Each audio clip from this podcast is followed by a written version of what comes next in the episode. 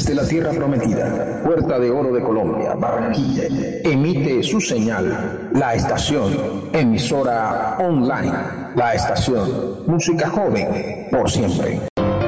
El cine. Por favor, abra la puerta. Sus historias. ¿Estás hablándome? ¿Estás hablándome? ¿Estás hablándome? ¿A quién más le hablarías? ¿Estás hablándome? Porque soy el único aquí. El colorido.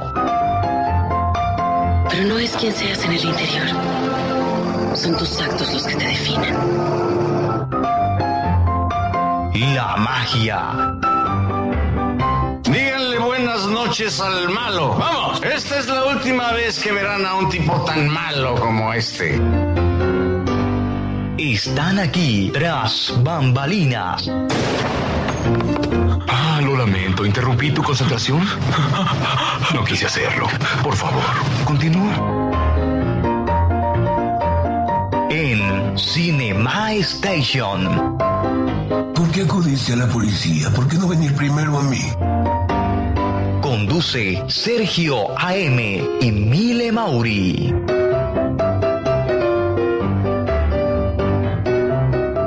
Hola, hola, hola, sean todas y todos bienvenidos. Esto es Cinema Station, el, el completo especial y espacio acerca del cine, donde eh, debatiremos acerca de films, acerca de series.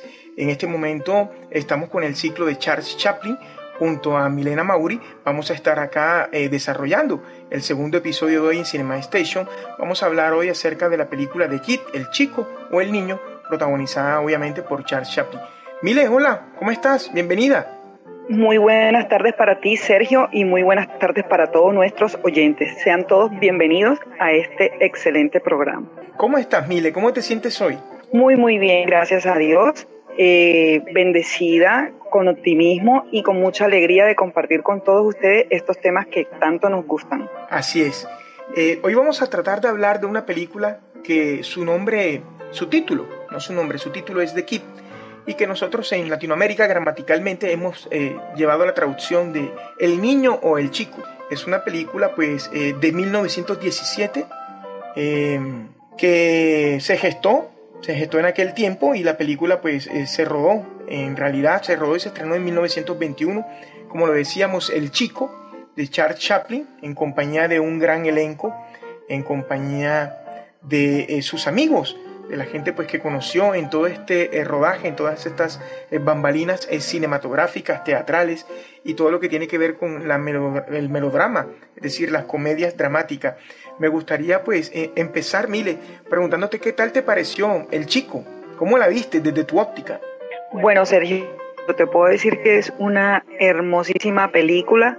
Tiene muchísimos matices. Alguna gente se enfoca más en el lado del drama, otra gente se enfoca más en el lado de la comedia y a mí me gusta la mezcla. Exacto. Realmente es una película. ¿Sabes qué me llama mucho la atención? Que vamos a ir desarrollando y yo sé que vamos a ir desgranando poco a poco los cambios musicales. Los cambios musicales que hay entre cada escena que te van indicando si es de drama, si es de comedia. Es, es- es una, es una película, un filme muy rico en, en, en todos los, en todo lo que, los ingredientes. Tiene ingredientes muy, muy, muy ricos y muy fáciles de digerir y de disfrutar. A mí me encantó el niño y sé que las personas que lo han visto o que lo vayan a ver eh, a partir de este momento que nosotros se los vamos a exponer aquí, les vamos a crear este, la curiosidad eh, de que lo vean, lo van a disfrutar también, Sergio. En efecto, Mile, así es. Bien, pues eh, entremos a hablar, vamos a desglosar la película El niño o el chico de Charles Chaplin, una película pues que se estrenó en 1921. Empezaré por contar que la versión que yo tengo no es la versión original. La versión que yo tengo es una versión restaurada a una resolución llamada 4K, que pues por estos tiempos es como quien dice lo último en cuanto a resolución de imagen es algo que eh, es una reconstrucción digital y que permite eh, poder observar eh, las secuencias de, en cuanto a composición con una mejor eh, óptica. Es decir, se va a poder analizar la imagen más nítida que lo convencional o que lo estándar. Esa pues eh, fue la versión que yo vi del chico. yo eh, generalmente siempre me gusta hablar de esto desde, desde, el punto de vista pues, de los datos. Yo pues tengo aquí un dato que esta película ya, recordemos, se empezó a gestar desde 1917, 1918, pero en realidad se, se efectuó y se estrenó en 1921. Recordemos que ya estamos en 2021 y que la película se hizo por allá en el mes de febrero. Por ahí el 4 de febrero se estrenó. Entonces ya se han está cumplido... Está de aniversario. Exactamente, ya se han cumplido 100 años, mire, de esta película que eh, tiene un lema o tiene un eslogan o un copy por su mismo director, escritor, eh, actor y su mismo eh, protagonista, que es Charles Chaplin, quien la definió como una película con una sonrisa y alguna lágrima. ¿Qué opinas tú de esa frase, Mile? Es hermosa, de hecho, así inicia la película. Así inicia la película, con, ese, con esa, esa frase, ¿cierto? Exacto. Eh, a mí, a mí me, parece muy bien, la describe con exactitud. Una vez tú finalizas de verte la película, caes en cuenta en el sentido que tiene esa frase, en el gran sentido, porque es una forma eh, bastante exacta de describirla, ¿no? Independientemente de la opinión de cada uno, en esa frase que su mismo eh, autor le, le colocó, la describe a la perfección. Acabas de decir algo clave, independientemente del concepto que manejemos cada uno de nosotros porque de eso se trata el cine. El cine se trata de eso, de debatir, de compartir ideas del concepto que tú tienes, que Milena Mauri tiene y que Sergio AM tiene en cuanto a las ópticas de poder analizar este tipo de filmes, este tipo de películas, este tipo de, obras maestras. Bien, tú decías algo claro al inicio de la película, Mile, así es. Eh, recordemos que en la película la madre del niño sale de un hospital, eh, sale como em, desorientada, no sabe qué, qué va a hacer a temprana edad, qué tipo de madre va a ser a temprana edad y entonces eh, como que no encuentra una salida clara para ella eh, poder enrolarse, valga la redundancia, en su rol de madre, de una madre joven y pues como que previó eh, los pros y los contras, pero se fue más hacia los contras y ella pues abandonó al niño en un coche. Recordemos que por aquel tiempo, en aquella época, pues quien tenía un choque no era un coche, perdón, no era millonario, pero era una persona que podía tener una solvencia económica muy buena. Ella pensó que dejándolo en ese coche o en ese auto, eh, quienes lo encontraran, por ende los dueños, pues le iban a dar una mejor vida que lo que ella pensó podría ofrecerle a su hijo, a su primogénito. Resulta que ese coche se lo, se lo robaron miles ese coche cayó en manos de, unos, bandidos. Aquí te cedo la palabra para empezar a hacer el diálogo entre nosotros dos. Ok, bien, hasta esa parte quiero destacar algo que me gustó mucho y es lo, lo, lo primero que, que, me gusta destacar de esta película, Sergio, es um, yo, la, yo vi la película y la comparé con un libro con un libro o un cuento, digamos, la lectura. Por ejemplo, tú estás leyendo un libro y en el libro te describen con palabras toda la situación y tú en tu mente tienes que recrear las escenas. O sea, automáticamente el cerebro lo hace cuando tú estás leyendo cualquier libro. Estoy hablando a cualquier lector que nos esté escuchando. Mientras que en este tipo de películas te dan todas las escenas y tú lo que tienes que recrear son los diálogos. Con Chaplin pasa algo particularmente en esta película y es que em, los cartones o los anuncios explicativos no fueron tan necesarios. De hecho, eh, eh, escuché a algunos críticos decir que no fueron tantos cartones como, como de pronto debieron utilizarse, o sea, no fueron necesarios porque todo, todo le, facilitó em, a la persona que está viendo eh, el entender las escenas. Esta madre sí, como tú decías, se encuentra eh, confundida, está saliendo con un, con un bebé en brazos de, de un asilo, como un sanatorio, eh, porque se encuentra muy mal mentalmente. Eh, me llama la atención que para eh, entrar en contexto, ella pasa por una iglesia, se están casando, Sergio. Sí. Sí, sí, sí, continúa. Se, están casando, se están casando y, y, esto lo hace Chaplin o sea, para que nosotros contextualicemos de la situación en la que se encontraba esa mujer, o sea, una mujer que mentalmente no está bien, tiene un niño en brazos, pasa por una iglesia, ve una escena que para la época y aún sigue siendo así, el ideal para la mayoría de mujeres es el matrimonio. Y sobre todo para una persona que tiene un niño en brazos, lo lógico es que desearía tener la compañía del padre de ese niño y el apoyo, ¿no? Entonces, eso lo hace él para recrear de pronto lo que estaba pasando por la mente esa mujer, el desespero. Y unas escenas después, o creo que la siguiente escena, es esa que tú mencionas, ¿no? Ella en su mente, en su medio de su desespero, ¿qué voy a hacer con el niño? ¿Qué va a hacer del niño conmigo? O sea, no puedo responder por él. Opta por dejarlo en el automóvil de las personas que ella considera que le pueden dar un mejor futuro, pero mejor dicho, vaya la suerte de ese bebé hasta ese momento. Llegan unos ladrones y se roban el coche. Yo, yo no, o sea, yo me reía en cada escena, yo me reía.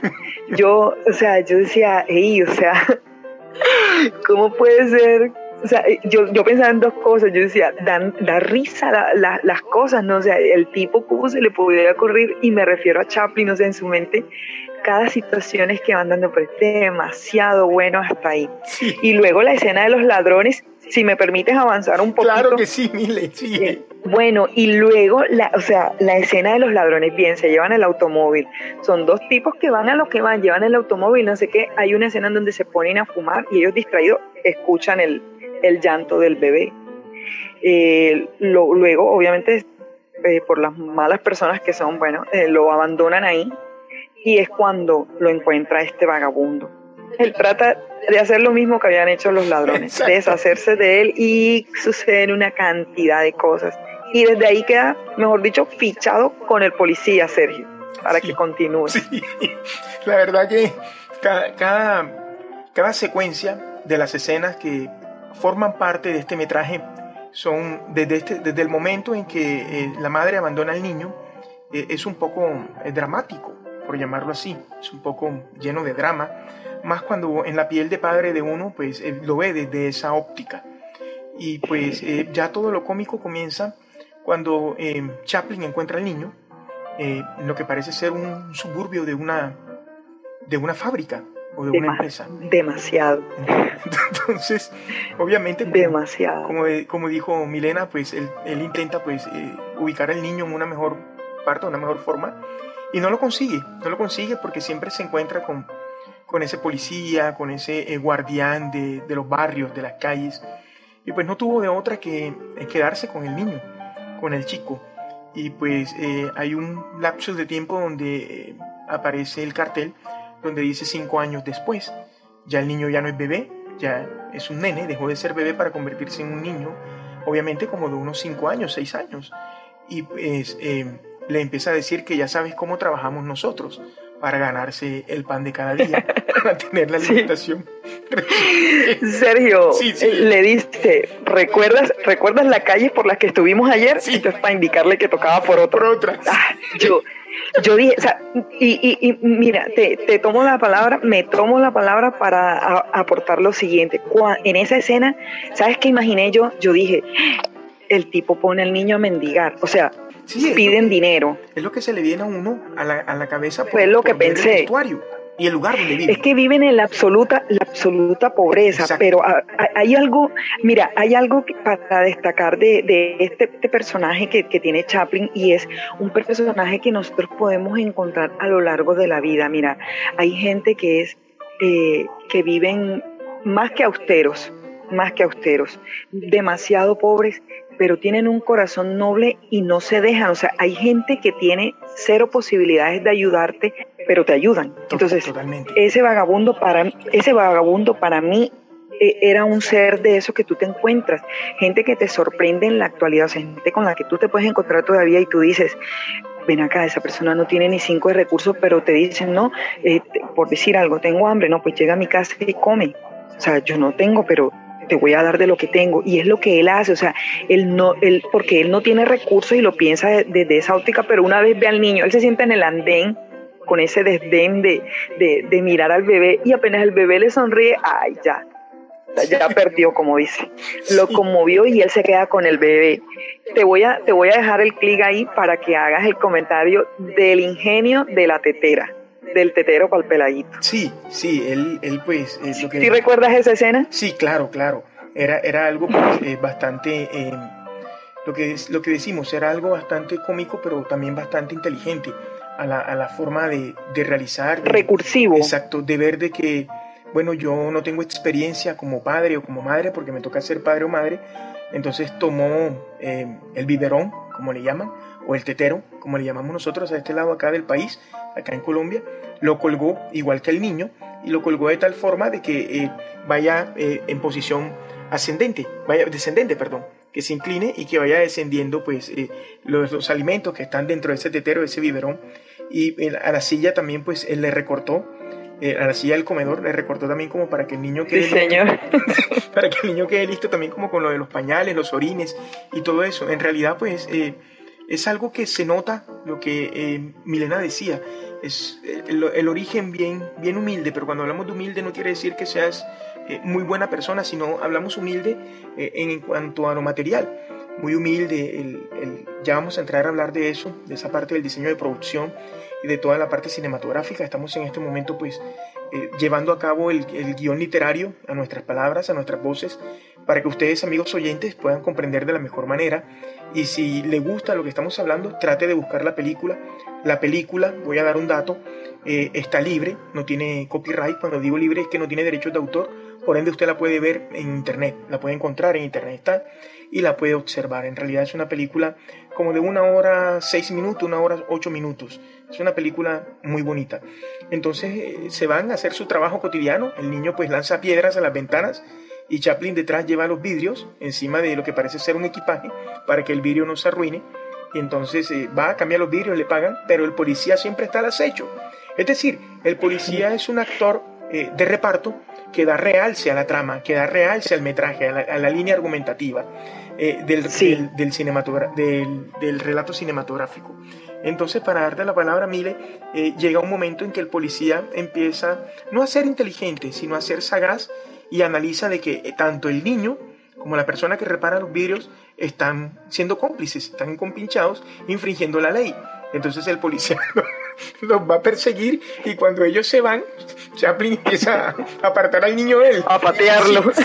Sí, sí. Esa, esa Sí. escena es muy, pero muy cómica, Mile. Ahora. Muy cómica, claro, porque el niño, previo, previo a eso, el niño pues ya está, ya está adiestrado, por decirlo de esa manera, está está, entrenado. entrenado. Totalmente, ya le está entrenado para lanzar las piedras y tiene una puntería, pero mejor dicho, bueno, escogen las casas en donde él va a lanzar las piedras para, para que el papá luego llegue casualmente pasando, ¿no? Porque es casualidad que el señor que repara los vidrios pase por donde acaban de partir un vidrio Sí. y lo arregle. Luego él va a partir el segundo o el tercer vidrio y se encuentra con el policía, ¿no? Entonces el policía eh, avanza unas cuadras y pues cae en cuenta, debido a su sagacidad que tú mencionabas hace un momento, pues cae en cuenta, es un hombre que está haciendo su trabajo, un, trabajo que conoce de pe a pa, pues es la rutina de él, recorrer las calles y pues con, concatena las dos situaciones, ¿no? Entonces ya el padre se da cuenta que el policía eh, notó la situación, el plan de ellos dos, pero el niño no. El niño no. Entonces cuando se los comienza a perseguir, el niño va distraído natural con el papá y, y, el, y Chaplin trata de alejar al niño, pero el niño no entiende. Entonces se le acerca y él le da una patada y lo echa y el, el niño como, bueno papi, pero ¿qué pasa? Y así, hasta que les toca huir y esconderse. Sí. Eh, quiero, disculpa, quiero em, resaltar una, la parte, ahí, ahí hacen un énfasis en la relación padre-hijo, en donde em, nos damos cuenta que es, es- esa habitación donde ellos viven es poco pulcra, ¿no? Se ve muy sucia y ellos, ellos, eh, a- am, parte de su, de su, de su sagacidad, porque ellos también les toca ser recursivos, les toca ser hasta pícaros, porque él le da la moneda para que active eh, la maquinita del gas. el gas sale y luego abre la, la, la misma cajuelita y saca la Saca la moneda otra vez.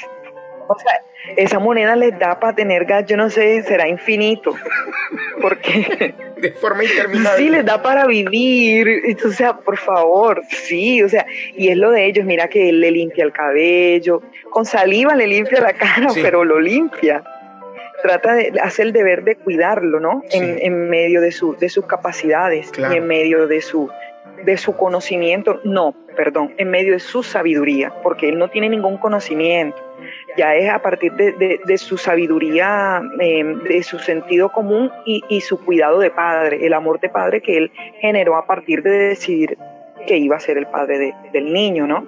Totalmente. Entonces, hay un, hay un dato hay un dato muy, muy curioso y es que em, lo mencionábamos Sergio y es eh, sobre la actriz, sobre la protagonista, Edna Purviance.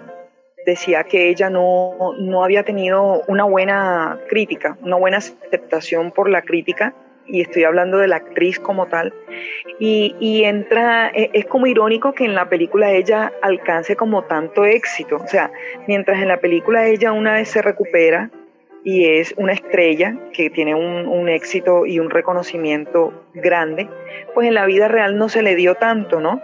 Entonces eh, te dejo ese hoy de pronto para que nos amplíes a los oyentes y a mí esa partecita. Sí, hemos, hemos obviado un dato que es un dato clave pues por la emoción, pues por la euforia, por la risa y por estar eh, admirado, por estar admirado de este gran genio, este gran artista que, que ha dado el séptimo arte, que cuando la, la, señora abandona a su hijo, ella deja una nota dentro de, de lo que parece oh, claro. dentro de lo que parece ser como que una, una canasta o, o, algo, un recipiente donde estaba el nene envuelto, pues obviamente en cobijas, donde eh, más o menos a la gramática de la lengua castellana dice, por favor, dele cariño y dele amor, eh, tenga lo mejor que yo. Al niño que es huérfano. Exactamente, algo así, pues algo es, así, es lo que encuentra. Entonces, en esto que dice Milena, pues eh, esta Edna, que es la artista que acompañó a Chaplin en muchos de sus, de sus eh, obras cinematográficas, ella alcanzó eh, medianamente fama del lado de Chaplin entonces cuando ya ella sintió que tenía cierto bagaje, cierta experiencia y cierta fama, quiso incursionar como solista en la cinematografía, actriz pues eh, ya independiente de Chaplin. Ella no pudo conseguir el éxito. Eh, la crítica fue muy fuerte, fue, muy reacia eh, hacia sus papeles, fuera de lo que hacía con Charles Chaplin. En realidad no, no lo entiendo por qué, porque pues eh, ella en las películas que hemos tenido pues el placer de, de, observar de Chaplin es una actriz, no voy a decir eh, excelente, brillante, pero es una muy buena actriz. Eh, eh, recordemos que este es cine mudo, cine silente, y se tiene que apoyar con la música y con algunos efectos de música y obviamente sí, con la expresión corporal de sus artistas. Y tengamos en cuenta que dentro de un guion, ya me voy a meter acá, pero todavía no es el momento, sino voy a explicar un poquito dentro de un guion literario, que es el guion que se le entrega a los eh, actores. El guion literario es donde están los diálogos que eh, van a personificar esos actores. Ahí, ahí, ahí existen, valga la redundancia, unas acotaciones. ¿Qué son esas acotaciones? Donde, por ejemplo, eh, Milena ingresa sin decir nada, Llora. a la, silla de la emisora, se sienta, eh, amolda el micrófono a su distancia de, de, de su boca, de su cuerpo, eh, después se expresa estoy lista. Entonces esas son las acotaciones que con gestos, con miradas, deben realizar los artistas, en este caso los actores. Y si nosotros eh, somos buenos observadores, nos damos a la tarea de mirar eso y vemos que Edna, la mamá del chico, ejecuta su papel a cabalidad. Entonces, a veces, como dicen por ahí, se necesita un toque de suerte, que usted podría decirme Total. que la suerte desde el punto de vista científico no existe, pero yo, yo pienso que la suerte es como un valor agregado que tenemos o que tienen algunos seres humanos. Eso pues como para explicar lo que Milena había tocado, para volver a enrolarnos otra vez con, con la película.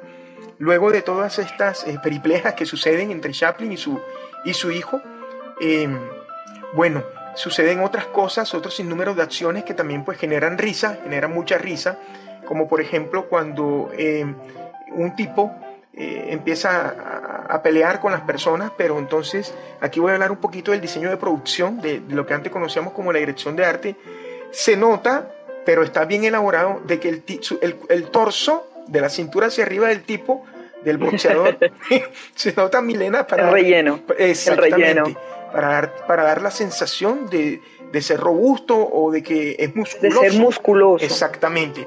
Entonces, pues, eh, en esas peleas que Chaplin sostiene con él son, pero muy para morirse en la risa. Porque cada vez que el tipo lanza un golpe, Chaplin se agacha y tiene como lo que parece ser un ladrillo o un, o un listón de madera y lo golpea en la cabeza. Al, al, al, al tipo, lo golpea, sí, al tipo fornido. Entonces, esa historia, porque el, el nene de Chaplin eh, se, eh, se fue a los golpes como un nene más, más grande. Cuando digo golpes no hay violencia, es una violencia cómica, o sea, eso no es violencia de ninguna especie. Pues, si usted tiene la oportunidad de verlo, Sí. sabrá de lo que le hablamos. Entonces llega la mamá del niño, llega a ese, a ese vecindario y entonces trata de tomar todo por el diálogo, por la paz, por la cordialidad, por la armonía, sin saber que, que es su hijo, el niño que tiene Chaplin.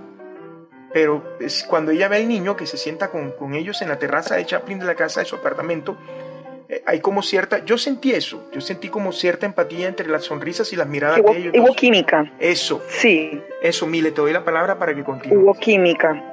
Sí, de hecho, eh, y para, para eh, que los, los oyentes entiendan bien de pronto la escena, cómo pasó, porque pues ella ya no era esa, esa mujer que estaba teniendo, vamos a decirlo así, problemas mentales, porque una depresión Exacto. o eh, cualquier enfermedad mental es un problema mental, ¿ya? Sin decir que sea locura. Eh, exactamente. Entonces, luego ella ya supera esa crisis que tenía y bueno, eh, reinicia su vida. Sin embargo, Sergio, ella cada vez que, que está cerca eh, de niños, ella recuerda a su hijo.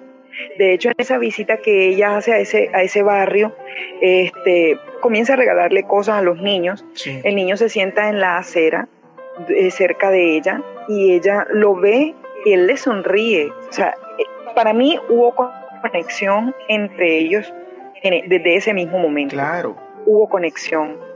Um, ella simpatiza con el, con el niño de una vez y mm, bueno, de ahí es la primera escena en donde ya ellos tienen como el contacto. Eh, me detengo un momentico allí en la película para hablar del actor, claro que sí. de Jack Coogan, se llama él, Jack Coogan, Coogan, le sí. decían Jackie. Sí, Jackie, le, llaman Jackie. Bien. Su nombre artístico, Jackie. Jackie. Sí, hay una curiosidad respecto de, de una escena muy, muy, muy diciente. Una, bueno, todas las escenas son, para mí todas las escenas son espectaculares porque entre otras cosas ese niño es genial. Pero hay una escena, las escenas de Jan marcan mucho en las películas eh, eh, y, y, y una escena en donde a él ya más adelante se lo están llevando, les contaremos, y él no lloraba, Sergio No, no. el niño no lograba llorar.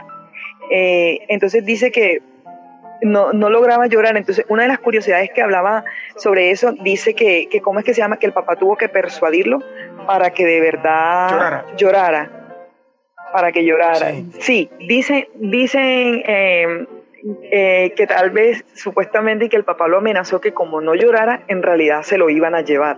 Sí, El niño terminó llorando sí. terminó haciendo la escena, pero era una escena muy, muy, muy, ¿qué te digo? Se notaba el talento que tenía ese niño, se le notaba, o sea, y él junto con Chaplin obviamente se comen la película, como dice uno, o sea, Sí, totalmente. fue un, un histrionismo a la altura, a la altura de Chaplin estuvo ese compañero ahí, de él, ese coprotagonista con él, la verdad para mí, Sergio. Hubo una escena, una escena donde ellos se sientan a comer, creo que era la cena o el desayuno, no recuerdo, donde hacen unos, lo- parece ser lo que son unos pancakes, lo que hacen, Los pancakes, ajá. y los contaba. Charles Chaplin contaba. los contaban. Me, me, ah, Sergio, pero me encanta que él no podía comer más que su hijo. Exactamente. Sobraba uno, sobraba uno y lo partió. Lo dividía entre los dos. Muy, Total. muy cómico. Y no, en esos platos no dejaban absolutamente nada. Absolutamente nada. No, y mira, por ejemplo, cuando él le está echando como la miel, echándola a los panqueques, este, el niño se, se saborea, eh, le pasa como la lengua a un cuchillo. Sí, ¿Y que hace Chaplin? Revisa que el cuchillo no tenga filo.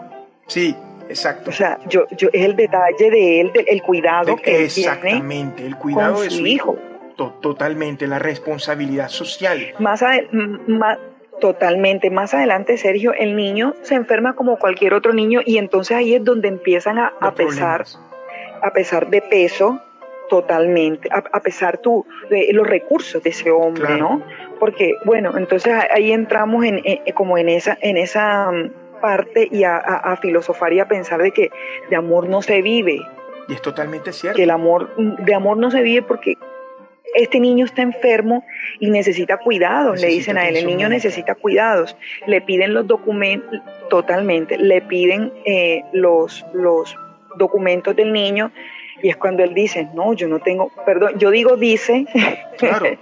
porque pues yo me imagino todo el diálogo. Tú lo que estás haciendo ahí es el relato. Eh, está, está hablando el... el relato, por eso te expresas de esa manera. Sí, Sí, porque él no lo dice. Les recordamos a los oyentes que es una película muda. Muda, silente, sí, totalmente. Es una película muda para que lo silente, para que, para que eh, de pronto me entiendan cuando yo digo dice, porque es lo que pasa por mi mente, yo me imagino. Entonces le piden por favor los documentos del niño, él dice, no, yo no tengo documentos del niño, tengo este papel que lo, lo mencionaste tú hace un rato que nos habíamos olvidado de él y es el, el documento clave al final para que, bueno, tenga el desenlace que tuvo la, la película y es donde él muestra la nota que su mamá le dejó. Entonces, ah, no, este niño es huérfano, necesita atención médica.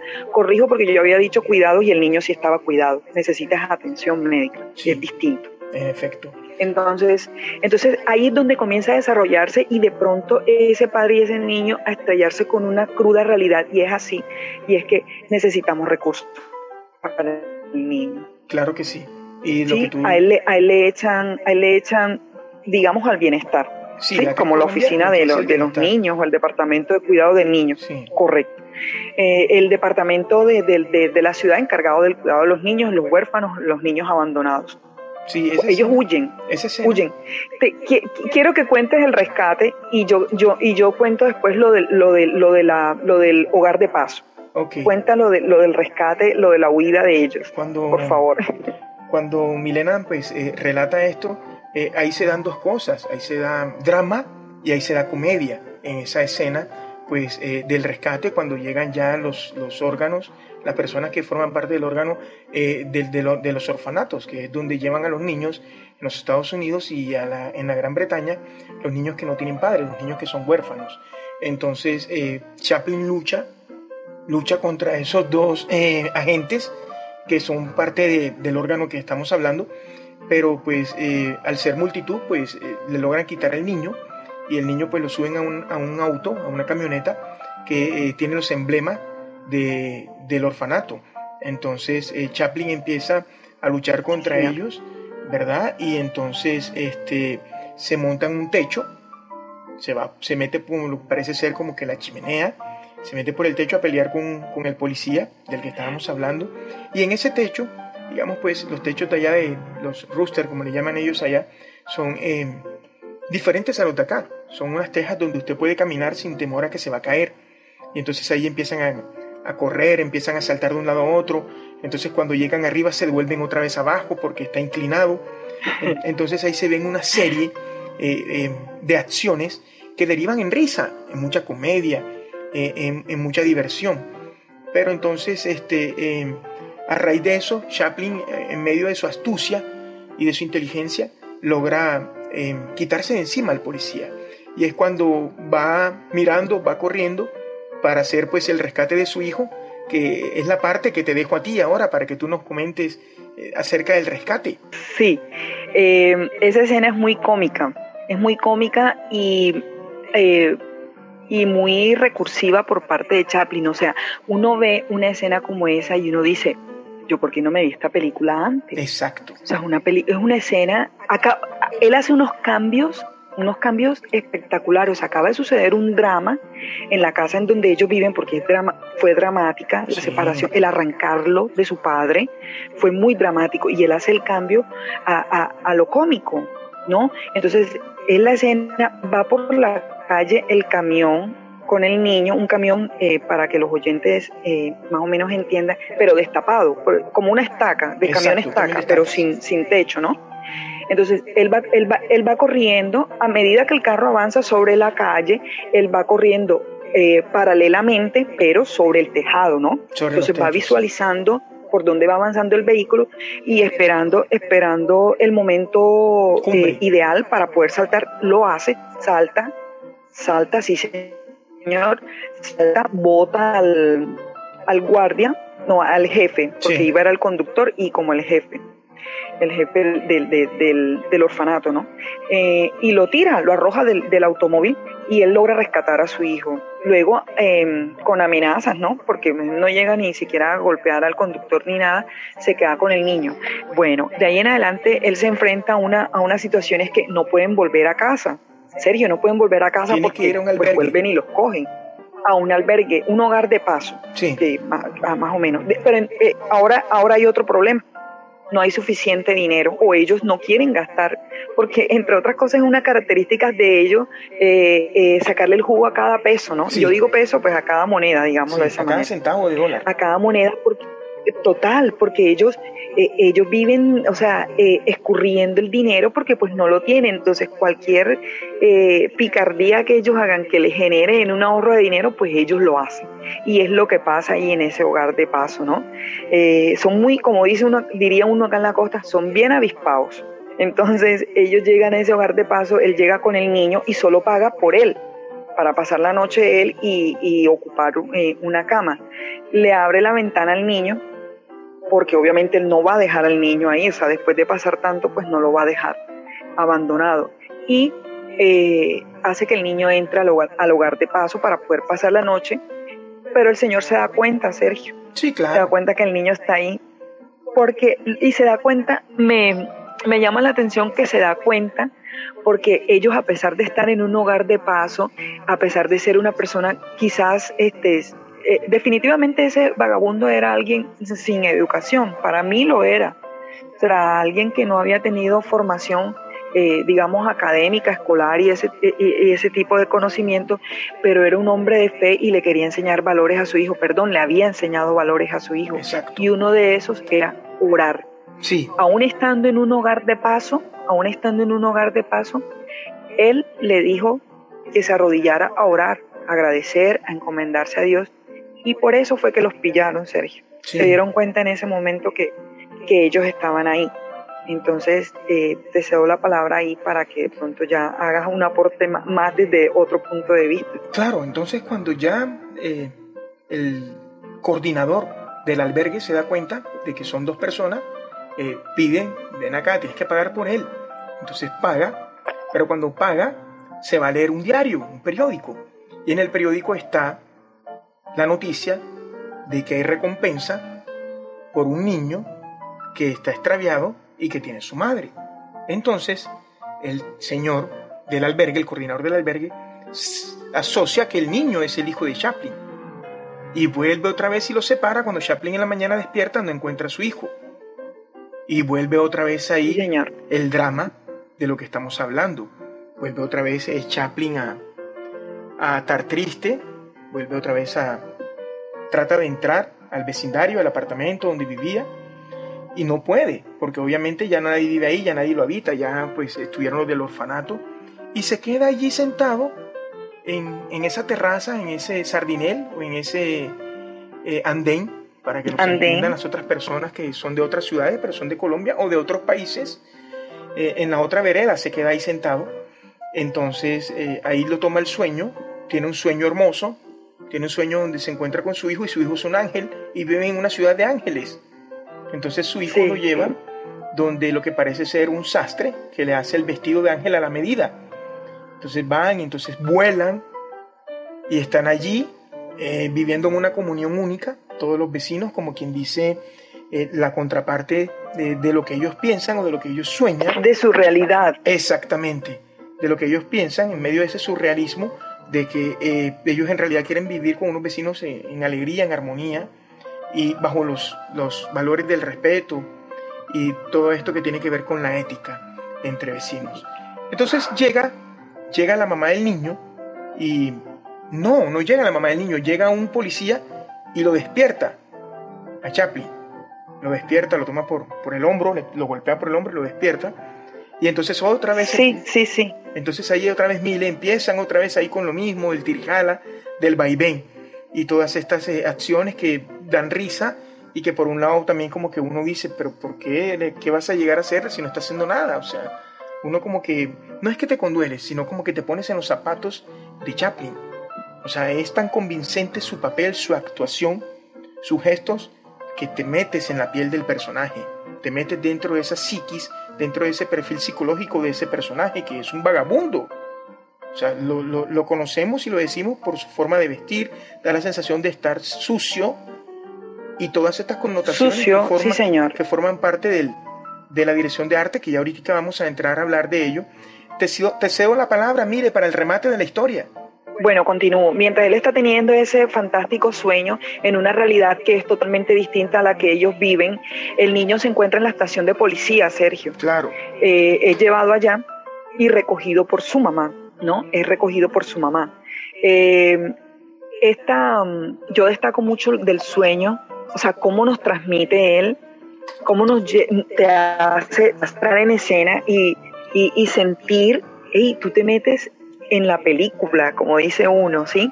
O sea, tú, tú eh, entras en la piel del personaje y lo vives, entra en cada uno de sus vecinos y qué bonito, o sea, es lo que está en el corazón de ese vagabundo y en la mente de él, es lo ideal. Obviamente, como me decías tú, en un surrealismo, ¿no? O sea, Claro. por Los Ángeles y eso, o sea, en una realidad que debería, debería ser eh, más amable con él, ¿no? O sea, una persona con tan bonitos sentimientos y tan buenas intenciones y acciones, acciones, porque tiene muy buenas acciones, debería tener una mejor realidad. Es de pronto lo que yo rescato de ese sueño de él.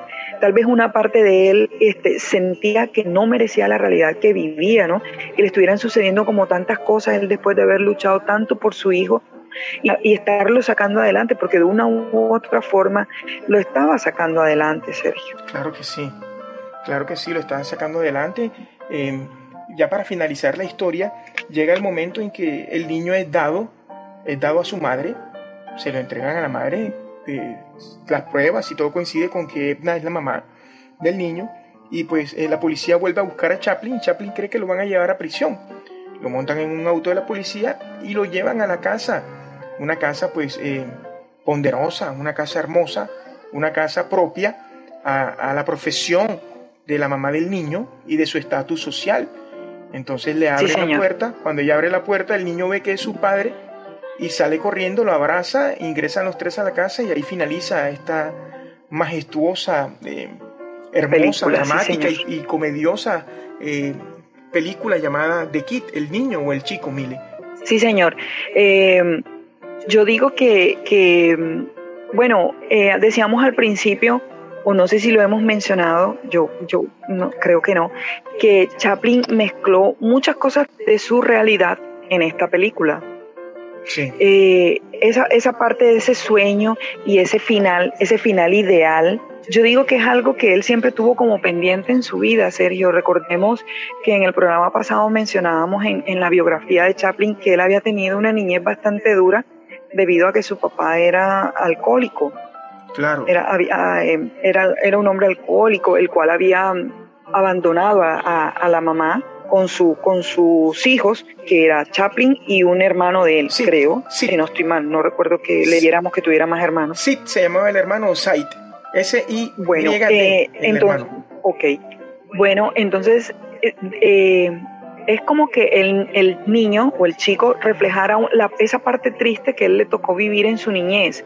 Y a mí ese final, yo, Mile Mauri, de, para mí y, y para los oyentes, igual cada uno puede interpretar el final como, como mejor le, le parezca y le llegue.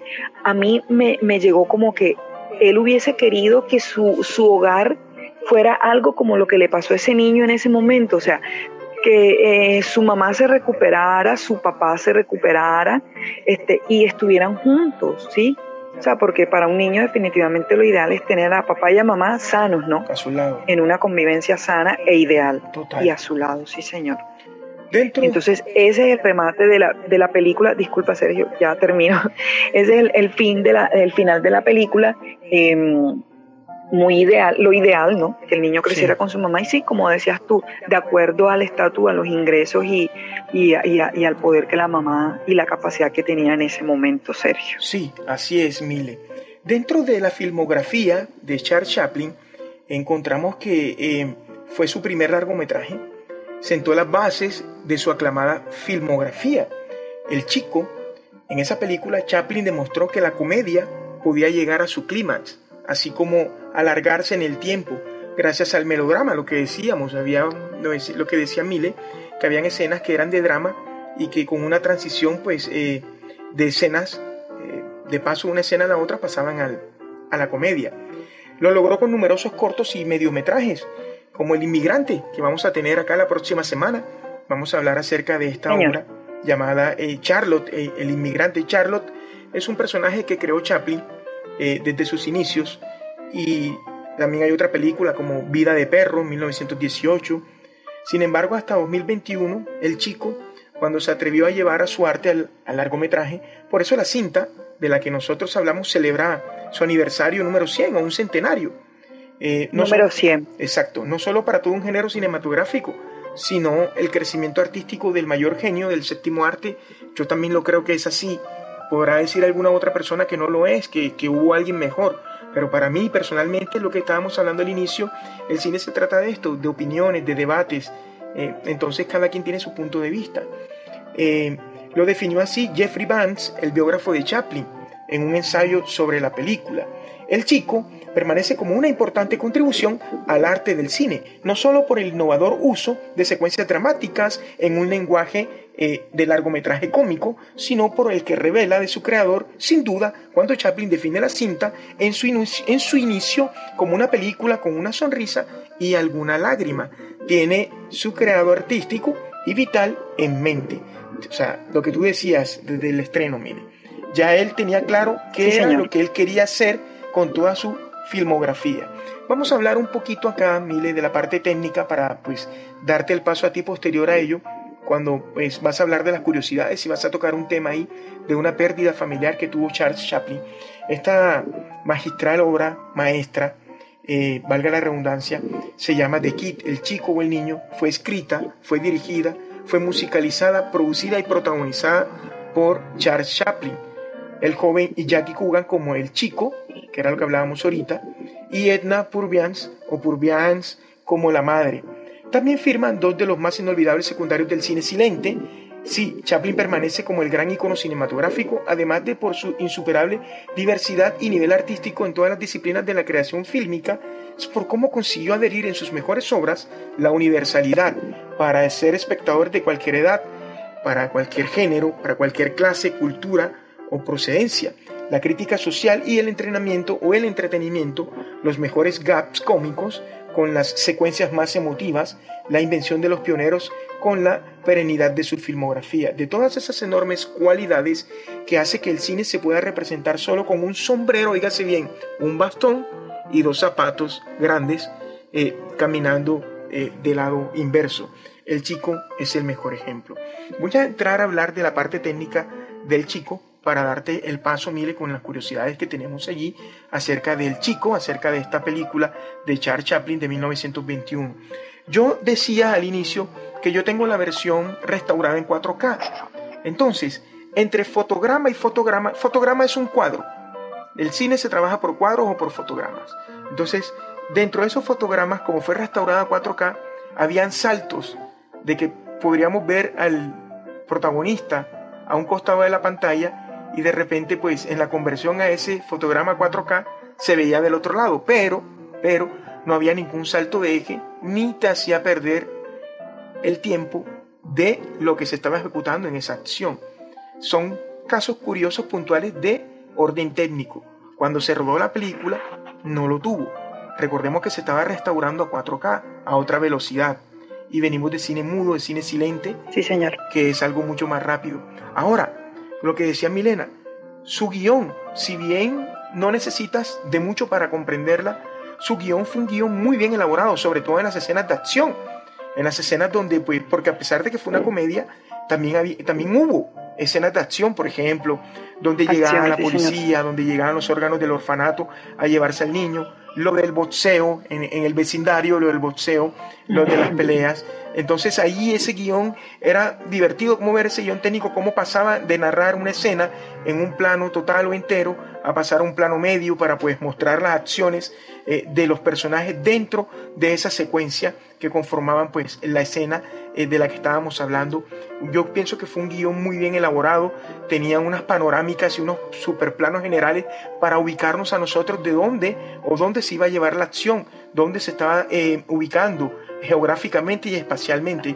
Por ejemplo, en la escena del hospital, cuando sale eh, la madre del niño, que sale de allí, nos muestran un plano general que nos muestra todo, que nos da el tiempo de poder nosotros divisar todos los objetos que están dentro de esa composición escénica para después mostrarnos, ah, ok, estaba en un hospital, salió de allí, cuando se va al parque, se sienta, piensa qué va a hacer con el niño. Entonces, si bien los conceptos cinematográficos desde los tiempos no han cambiado, ojo, no han cambiado teóricamente, porque usted los puede cambiar en la puesta en escena sin violar las leyes que hay en la cinematografía. Siguen siendo los mismos conceptos. Que usted los va a personalizar y usted va a darle su toque eh, autóctono, sí es válido, lo puede hacer usted como director. Es así. La musicalización de la película, los efectos, los decorados, las escenografías espectaculares, cómo nosotros podíamos distinguir lo que era un albergue, lo que era lo que decía Milena Mauri, ahorita, que vivían en la, en la más humilde expresión eh, humana. Vivían, se veía sucia la casa, ellos también con la ropita.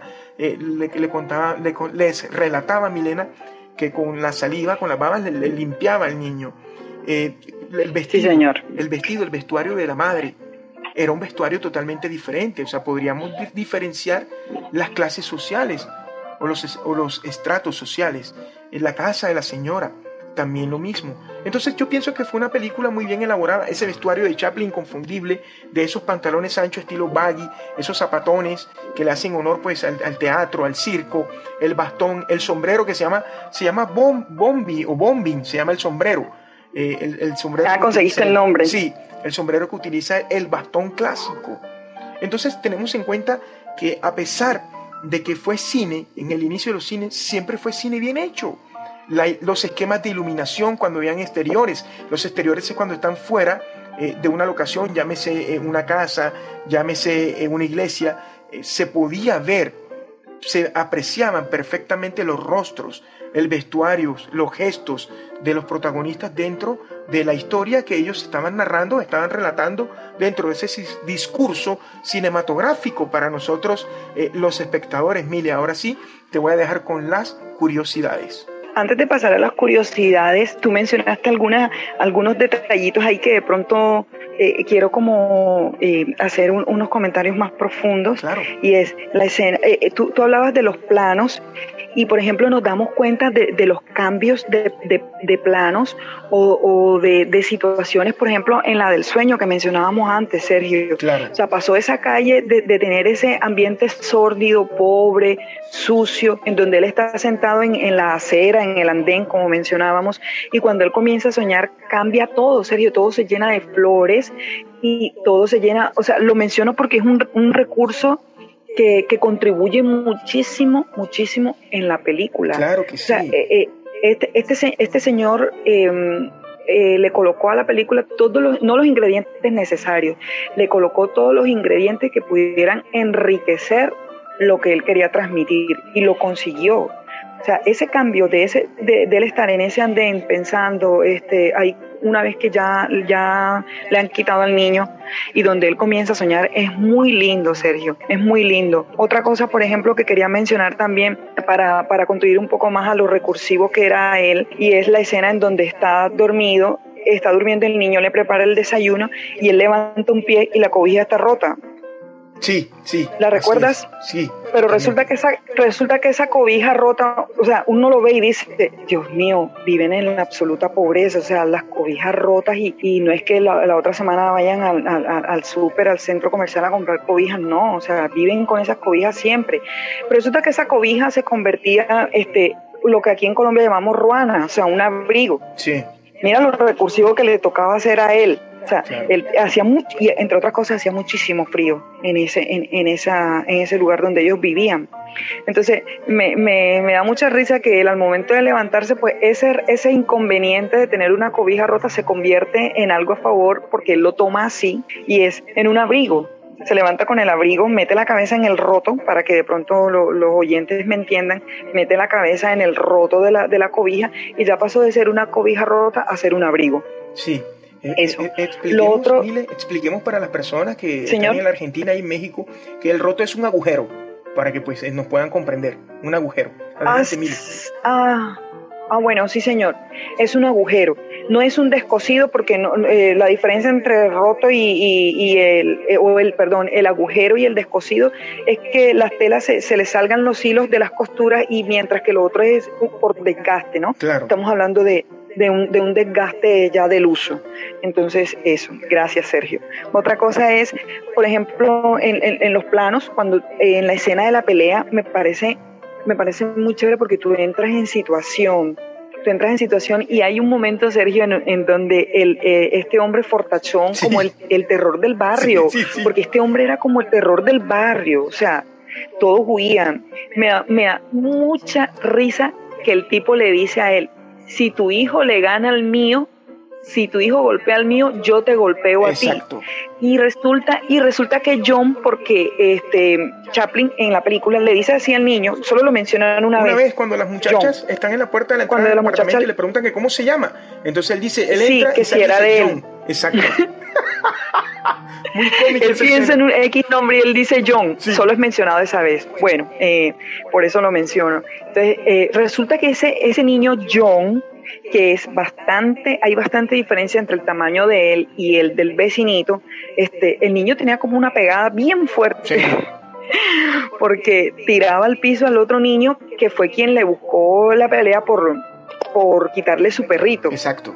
Ah, ahora que me acuerdo del perrito, como él en ese sueño estaba pensando en un mundo ideal, recuerden, recuerden para los que se lo han visto y para los que no, el niño tenía una mascota, em, un juguetito de plástico. Cuando el papá está soñando, un juguetito de plástico que era un perrito, o sea, como su mascota, la mascota que no podía tener en la, en la, en su realidad. Una vez que él está soñando en ese mundo ideal y perfecto que él le gustaría tener y brindarle a su hijo, el niño tiene un perrito en el sueño, Sergio. Claro. ¿Te acuerdas? Claro, claro que sí. Un, un perrito que también es un perrito, un perrito ángel, por decirlo de esa manera. Pero, o sea, es tan, tan ideal ese, ese mundo que él se sueña para él y para su hijo, que el niño ahí le es posible tener su mascota que él, que él anhela y que por, obviamente por los pocos ingresos que tienen y la pobreza en la que viven, pues no les es posible, ¿no? Sí. Entonces, es, Re- recordemos, bueno, paso a la... recordemos, Señor. Un, un detalle, disculpa que te interrumpa, que se nos ha pasado, que en la escena honorífica eh, final eh, aparece el diablo. Y el- Ah, sí, señor. no lo habíamos hablado. Para pues eh, las personas de pronto, ve, no hablaron acerca de lo del diablo. Es como eh, esa representación entre ángeles y, y demonios o diablo, es como el bien y el mal, como las cosas que están dentro de lo, Así es. de lo correcto y las cosas que están in- incorrectas o lo adecuado y lo, y- y lo inapropiado. Son cosas así, porque en la película no hay, no hay maldad de ninguna índole, de ninguna especie. Simplemente hay como para dar ese dato, Mile. Sí, señor. De hecho, eh, y para, para aportar un poco más, él es el papá del actor, Sí, del niño, de Jackie, de Jackie. Jackie. Sí, de Jackie Coogan. Él es el, el padre, o sea, en la vida real del actor. En efecto. Entonces, sigo con, sigo con, la, con algunas curiosidades de, Claro, de esta película. Claro que sí, adelante. Bueno, sí, dice, eh, al principio decíamos, hace un momento decíamos que eh, Chaplin había mezclado parte de, de- de su vida, de sus vivencias en esta película y, y realmente fue así. Su padre era alcohólico y su, su mamá era una persona con una salud mental muy débil. Este, él y su hermano Sid dice que pasaban temporadas de, de vagabundos pidiendo eh, y gana- se ganaban así la vida, ¿no? Mendigando y, y haciendo algunas, algunos espectáculos callejeros. O sea, tuvo una niñez, con esto reafirmamos lo que habíamos dicho eh, hace un rato y es que efectivamente él había plasmado ahí este, una parte de lo que a él le tocó vivir. ¿ya? Claro. En 1920, Sergio, ya él siendo ya famoso, ya siendo rico, tuvo, sí señor, tuvo una gran pérdida eh, para su vida y fue, eh, perdió a su niño. Le nació un hijo, Sergio, y a los pocos días de nacer, el niño falleció. Entonces este hombre, eso, eso fue eh, como prácticamente un año antes de que saliera de Kid, Sí. ¿no? Entonces, digamos que eso fue como el, el- el punto de quiebra que, que, que, que le hizo a él mezclar todas estas cosas y crear ese, ese espectáculo de película, ¿no? Que nos, nos aportó tanto. Sí, Eh, también otra curiosidad, como lo mencionaba Sergio, es que el, el chico no tiene derechos de, de, de, autor actualmente. Y aquí suspendo para hacerte una pregunta, Sergio. Esa, esa, esa música de que nosotros escuchamos ahora fue la música que él le colocó en el, en el 71, ¿fue? Sí. ¿En 1971 o fue o era la original? ¿O esta es con la, con, con bueno, esta la música, que él le colocó? Esta música que nosotros tenemos que vimos en la película es la música original, es el soundtrack original, lo que nosotros a veces leemos como OST. OST en inglés quiere decir Original Soundtrack, o sea, es, es, es la banda sonora Esa original. Eh, que él hizo una restauración de la música en 1971, pero sin perder eh, la esencia de la música que, que él había creado. Porque recordemos que aparte de... O sea, la misma música, pero en mejor estado. Exactamente. Por decirlo de esa manera. Con, con, más tecnología. Eso, con un poco de mejor tecnología, porque ya recordemos que para los 60, 70 ya habían aparecido los Beatles, el Rolling Stone, ya los estudios de grabación tenían mejor sonido. Entonces, sí, yo sí, pienso sí. que Charles Chaplin eh, fue un genio visionario, para no extenderme, para darte la palabra y que tú continúes, y siempre buscaba la originalidad en lo suyo. Mira, adelante. Sí, eh, otra de las curiosidades que, que, quería destacar también es la gran amistad que hubo eh, con, con Cuba, ¿no? con Jackie. Eso perduró por el resto de su vida. De hecho, dice que él tuvo una, una juventud bastante ruinosa y Chaplin le, le, le facilitó dinero por la gran amistad que había entre ellos. Eh, dice que se vieron en la última vez que él fue que visitó Estados Unidos, que fue cuando fue a recibir su, su Oscar honorífico. Sí, el Oscar honorífico. Tal cual. Sí, por, porque él, él, ya no estaba en Estados Unidos, Chaplin ya no estaba en Estados Unidos. Regresó en, en 1972 a, a, recibirlo, a recogerlo. Claro. ¿no? Dice que, dice que él descubrió a este niño actuando con su padre en, en, un, en un teatro como cómico. Sí, ¿sí? una obra de teatro, de teatro. Una obra de teatro, pero de un, de un género de comedia. Comedia, sí. Dice que el papá se retiró para llevar la carrera de su hijo y Chaplin le pagaba al señor, le pagaba al señor para que siguiera, continuara eh, apoyando al hijo. Entonces ahí vemos como la gran, la gran amistad y el gran corazón que tenía este señor. Obviamente, y, y yo, yo supongo que cuando se da cuenta que la persona, la persona tenía, como, como Jackie, seguramente lo tenía y de hecho se nota en la película el gran talento, ¿no?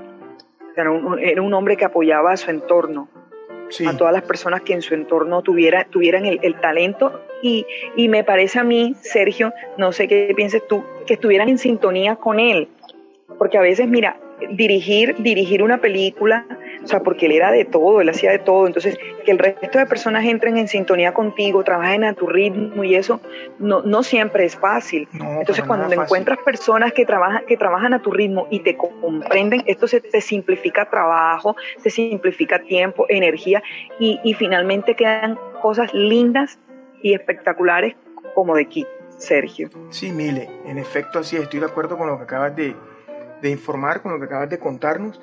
Eh, no es fácil, para nada fácil. Y yo pienso que en la época en que, en que Chaplin realizó cine, era más difícil que hoy en día. Por todo, por el dinero, por los tiempos, por las locaciones o los scouting, que es donde se lleva a cabo pues eh, los decorados de las escenas, de las tramas, donde se ubica pues en el tiempo. Así como hablamos del tiempo, también tiene que ver eh, con la arquitectura, de donde se va a llevar a cabo eh, el, el, relato cinematográfico o en este caso el largometraje, Mile. No sé si te parece, te propongo pues escuchar del álbum eh, Cine Silente una pieza musical eh, de jazz llamada Amazing Plan, algo así como un plan increíble, y regresamos para hacer el remate de, de Cinema Station, ¿te parece? Sí, señor. escuchemos entonces esta hermosa canción claro mientras sí. volvemos. Vale, vamos entonces al aire con la canción eh, Sergio AM junto a Mile Mauri. Esto es eh, Cinema Station a través de la estación radio online. Vamos a hacer una pausa eh, para música y ya regresamos para hacer pues las conclusiones finales de este segundo episodio donde hoy hemos analizado la película de Charles Chaplin de 1921 de Kid, el chico o el niño. Ya regresamos.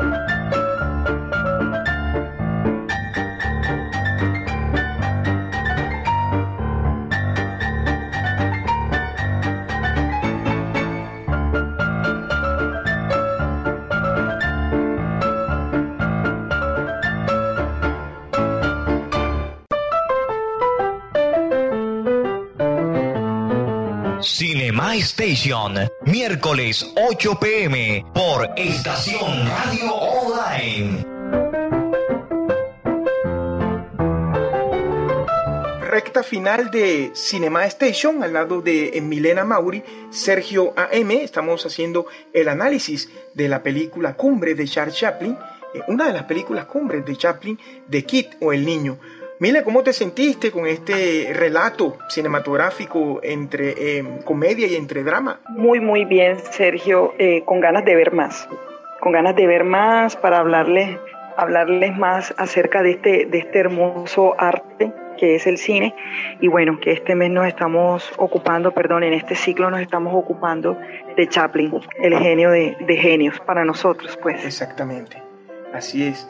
Estamos eh, obviamente rindiendo un gran tributo a la memoria del gran Charles Chaplin, de todas esas eh, obras cinematográficas que ha dejado y que de pronto muchos de los amigos oyentes que nosotros tenemos, pues eh, cine mudo, blanco y negro, pero una vez, como lo dijo Milena, una vez que ves la primera, no quieres frenar, no quieres parar de ver eh, toda su, su, filmografía o sus obras más preponderantes, Mile.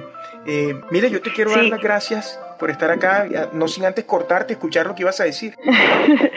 sí, esperemos, eh, y lo deseo de verdad con todo, con todo el corazón, que, esta, que las narraciones que nosotros hacemos, los relatos, ¿no? Desde nuestro punto de vista, eh, sean lo suficientemente atractivos para que se animen, se animen a ver las películas. También, Sergio, quería decirle a los oyentes que, que te dejen mensajitos. De pronto, de pronto se nos pasó comentar algo, Sergio, algo relevante. Y escríbanos, eh, que te escriban, ¿no? si nos gustó, deberían hacer más esto o menos de aquello pero como, como, como para retroalimentarnos, porque esto está hecho para, para todos ustedes, ¿sí? Nosotros lo disfrutamos mientras lo hacemos, pero lo disfrutamos más si, si hacemos, seguimos haciendo lo que a ustedes les gusta. Entonces, escríbanos y, y cuéntenos qué les parece y, y, qué les gustaría escuchar, ¿no? Claro que sí, Sergio. muy válido lo que acabas de decir.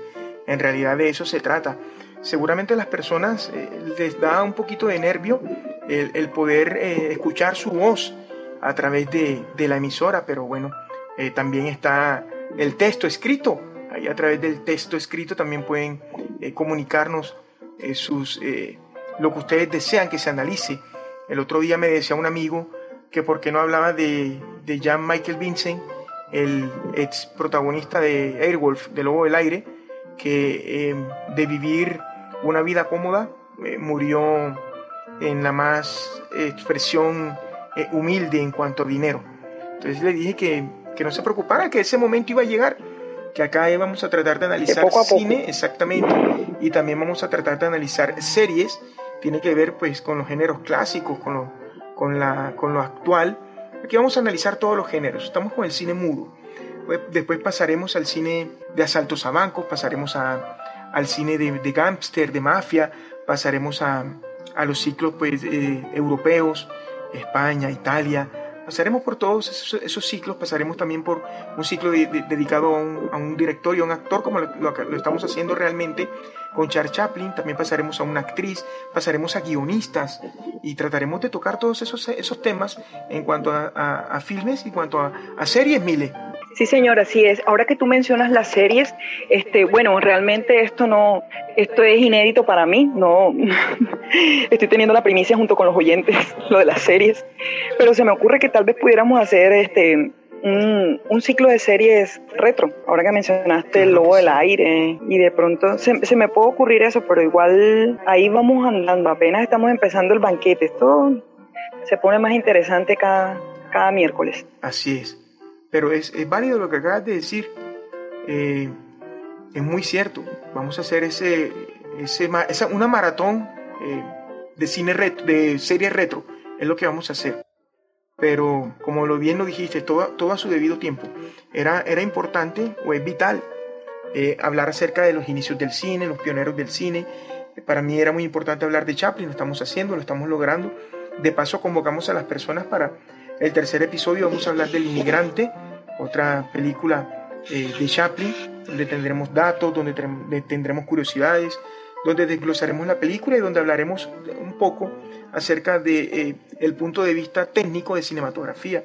Mile, pues eh, no sé si tienes algo para el cierre, algo más para, para decir.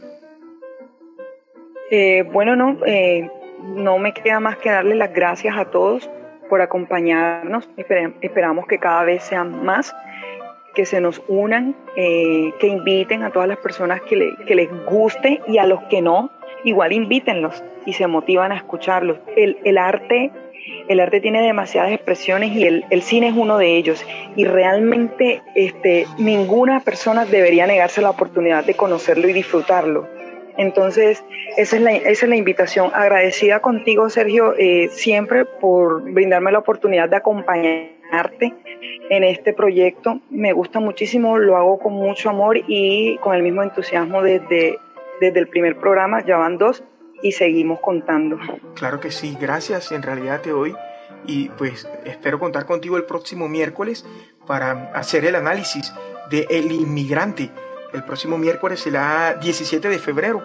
Eh, Miles, muchas gracias. En realidad pues ha sido muy, muy gratificante y ha sido muy de, de, de, un interés en común en cuanto al punto de vista del cine para el oído del cinéfilo. Mile, yo no me resta sino darte las gracias y desearte pues que estés bien y nos reencontramos el próximo miércoles.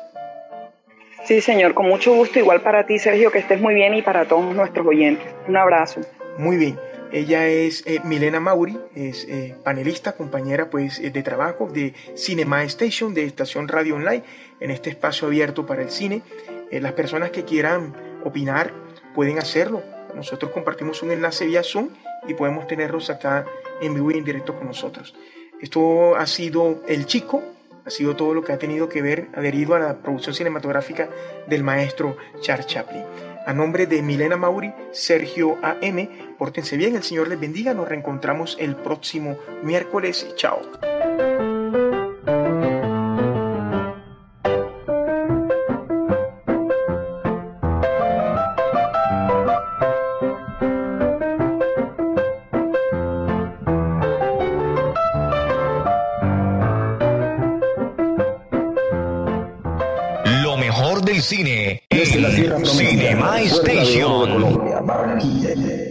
Su señal la estación emisora online, la estación música joven por siempre.